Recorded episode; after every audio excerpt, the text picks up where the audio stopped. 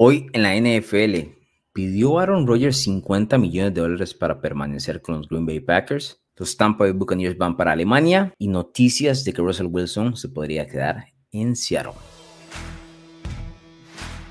Recuerden darle al botón de suscribir a los podcasts de Narrativa X, ya sea en Spotify o Apple Podcast. Mi nombre es Alonso Solano. Vamos con el tema de Aaron Rodgers, que se ha vuelto el nombre más comentado en las últimas dos temporadas, especialmente el tiempo de agencia libre o temporada baja.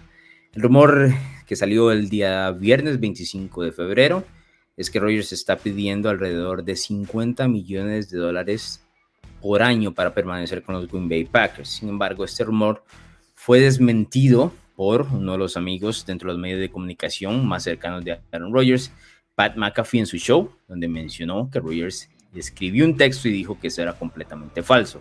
La información de los 50 millones de dólares al año salió de parte de la empresa de ESPN. Y a partir de eso se generó lo que diríamos una bola de nieve con diferentes comentarios, especialmente en contra de Rogers con el tema de que siempre se le ata de que es un jugador que piensa por sí mismo o para sí mismo, no tanto para el equipo, especialmente tomando en cuenta que los Green Bay Packers en este momento están casi 40 millones de dólares debajo del tope salarial y necesitan recortar o hacer algunos ajustes en cuanto a contratos para poder entrar en el tope salarial del 2022. Actualmente el contrato de Rogers es uno mm, literalmente complicado de entender. En el 2022 estará ganando 26 millones de dólares, pero el golpe al tope salarial para el equipo son alrededor de 46 millones. Tiene un año más de contrato en el 2023, que fue, se le añadió luego de que el contrato fuera reajustado luego el drama del año anterior. Sin embargo, ese año es lo que conocemos como un año tonto o un año vacío.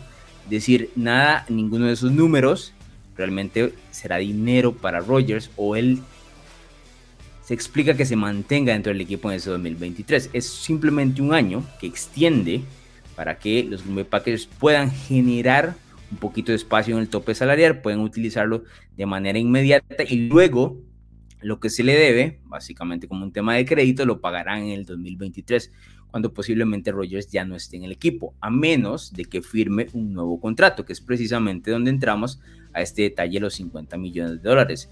Para quienes nos han seguido a través de NFL Latino, han escuchado que hemos hablado muchísimo de los tres mariscales de campo que van a cobrar en promedio más de 40 millones este 2022. Estamos hablando de Patrick Mahomes, que conocemos tiene el contrato más amplio de toda la NFL, y Josh Allen, que acaba de firmar uno nuevo, y luego Dak Prescott, que firmó también el año anterior. Rogers estaría sobrepasando lo que es el mercado de mariscales de campo con sus 40, pidiendo 50. Sin embargo, si nos ponemos a ver, no entra dentro de la lógica de las posibilidades, no es parte del mercado, ¿no? Estamos entre 40 45 millones, tope, 50 es exagerado, y los Packers no tienen cómo pagarle eso eh, más allá de que extienda hoy una reconstrucción completa de lo que podría ser eh, su contrato en los siguientes años. Eh, la crítica que venía de parte de varios de la gente que considera que, que Rogers es un tipo muy individualista, viene específicamente de su ex ala abierta Greg Jennings, que jugó con él en los Packers, terminó sus años en los Minnesota Vikings y recordarán muchos, no tiene una muy buena relación con eso. Terminó diciéndole que eso es parte de ser un tipo egoísta con el tema de eh, los contratos y cómo maneja esto con los Packers.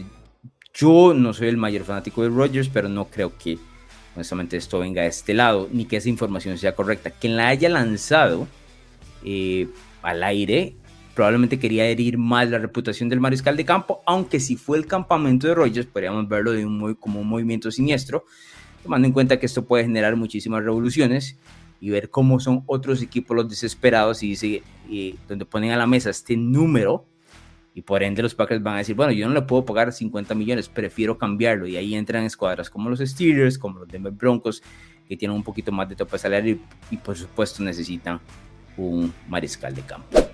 También se dio a conocer, de acuerdo a un informe del Sports Business Journal, que los Tampa Bay Buccaneers jugarán en el 2022 en casa en Alemania, lo que significa que será el primer equipo en ser anfitrión de la NFL en un partido de temporada regular en el país de Alemania. Recordarán que hace unos meses la NFL anunció que hay varios equipos que formarán eh, parte de la NFL International. Y este es uno de los pasos con el equipo de los Buccaneers. Esto no lo puedo confirmar, que el rival de los Buccaneers sería en ese encuentro los Kansas City Chiefs. Complicado pensar que él se va a llevar un partido tan importante hacia Alemania como es entre Tampa y Kansas City, pero ese es el rumor que suena más alto. Lo que sí está confirmado es que los Buccaneers van al 2022 hacia Alemania, lo que no se sabe es el rival, que sería por supuesto una reedición del Super Bowl 54. Mi pregunta a todo esto es que si cuando Alemania y Múnich escogieron a Tampa como su equipo para representarlos a nivel internacional, estaban pensando en que estaría Tom Brady.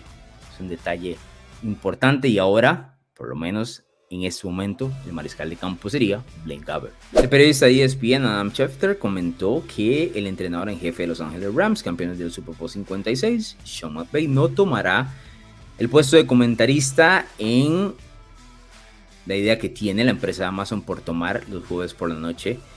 En las transmisiones de la NFL, McVay más bien se mantendrá con el equipo de los Rams unos años más. No se saben los números de los, del contrato, pero tendrá lo que se conoce como un aumento de salario luego de, ser reportado, que gana apenas 8.5 millones de dólares anuales.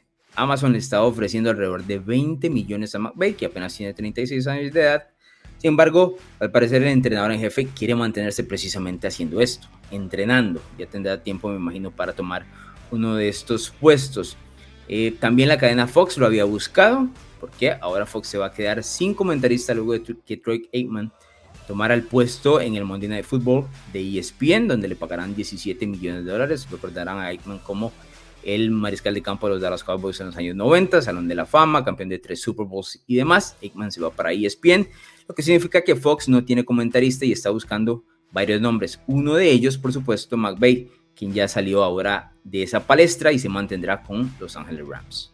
Por último, el periodista de NFL Network, Ian Rappaport, comentó en el show de Pat McAfee que no ve una salida pronta del tema de Russell Wilson y los Seattle Seahawks. ¿Qué significa esto? Que Ian Rappaport dice que los Seattle Seahawks no están dispuestos a cambiar a Russell Wilson, a ningún equipo que esté interesado por él, tomando en cuenta de que Wilson le quedan un par de años más de contrato y no hay nadie mejor que eh, con quien puedan reemplazar, en este caso a Wilson tomando en cuenta que eh, Seattle viene de el primer año y mucho tiempo de no acceder a postemporada. Pueden escuchar el podcast que tuvimos entre semana de NFL Latino TV, donde hablábamos precisamente del tema Wilson y cómo no es tan sencillo mover un mariscal de campo, a pesar de que hay, por supuesto, muchísimos equipos interesados. Uno de esos equipos interesados, por supuesto, es la escuadra de los Buccaneers, que se los mencioné en la sección anterior, van para Alemania. Y los dos equipos que, de acuerdo a las apuestas, y pueden leer la columna que hizo Bruno Milano en narrativax.com, los dos equipos favoritos en las apuestas son los Philadelphia Eagles y los Pittsburgh Steelers para dejarse los servicios de Russell Wilson, aunque, de acuerdo a este reporte de Ian Rappaport, no parece ser algo que se vaya a dar pronto. ¿Te gustan los deportes, la cultura pop y opiniones diferentes? Narrativa X tiene todo lo que buscas, columnas, pensamientos, estadísticas, historias y documentales de todos tus deportes favoritos y de cultura pop. Todo contado a través de la pluma de diversos autores, con puntos de vista únicos y de cualquier parte del mundo. No busques más, Narrativa X es tu casa. Síguenos en Twitter como arroba narrativa-x y visítanos en narrativax.com. Te esperamos.